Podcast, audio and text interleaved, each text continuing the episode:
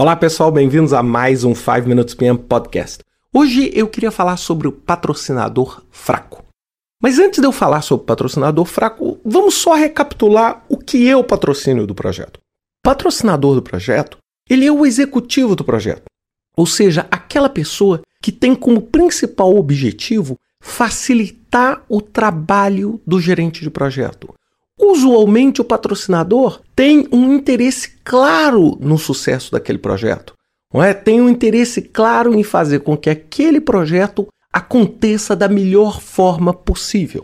Agora, para a gente entender o que é um patrocinador fraco, nós podemos ver isso de duas formas diferentes. O primeiro é o patrocinador fraco porque ele te dá pouco suporte como gerente de projeto.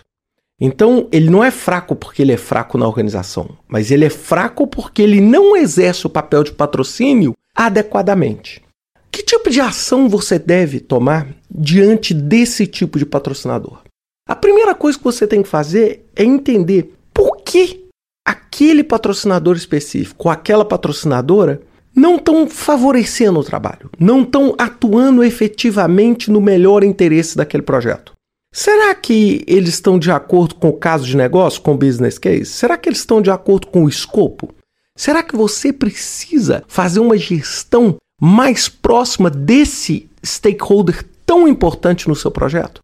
Então, quando você tem um patrocinador que te dá pouco suporte, ou seja, exerce com fraqueza aquela função de patrocínio, você tem que voltar a entender qual é o motivo.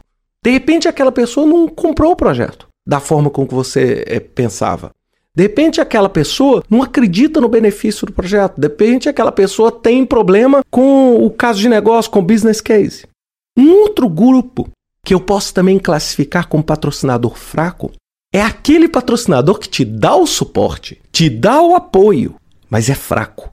Por quê? Porque aquela pessoa dentro da organização é uma pessoa que tem pouco prestígio, tem pouca capacidade de influência. Ou seja, aquele patrocinador ele quer te apoiar no projeto. Não, não é um problema como no primeiro caso que você tem pouco suporte. Nesse você tem todo o suporte, só que esse suporte é ineficaz. E aí, qual a dica que eu te dou nesses casos? Quando você tem um patrocínio que é fraco dessa forma, você tem que buscar patrocínios informais. E o que, que são os patrocínios informais? É você buscar, dentro da sua análise de interessado, quais são outras pessoas com poder dentro da organização que podem informalmente, né? nós não estamos falando de colocar isso no seu project charter ou no seu caso de negócio, mas quem são as pessoas que podem fazer com que seu projeto informalmente ande? Então eu, por exemplo, já tive vários projetos meus onde eu tinha um patrocinador que tinha uma capacidade limitada de patrocinar o projeto.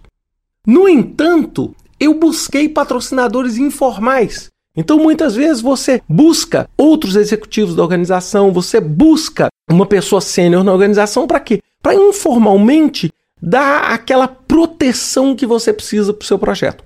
Não é o caso perfeito, mas é a solução que você tem, porque muitas das vezes, eh, para não dizer todas, você tem uma dificuldade tremenda de conseguir trocar um patrocinador, porque normalmente o projeto começa pelo próprio patrocinador. Então é muito importante você entender. E o grande desafio que eu vejo na maior parte das pessoas é que as pessoas não entendem.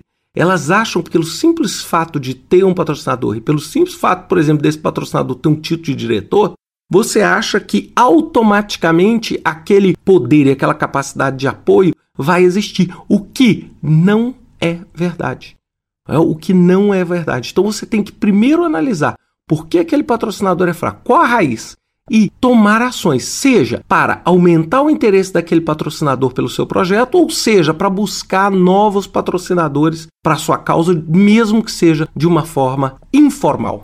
Não é? Pense sempre nisso. Sem patrocínio, seu projeto já está na metade do caminho para dar errado. Pense bastante nisso. Um grande abraço, até a semana que vem com mais um 5 Minutes PM Podcast.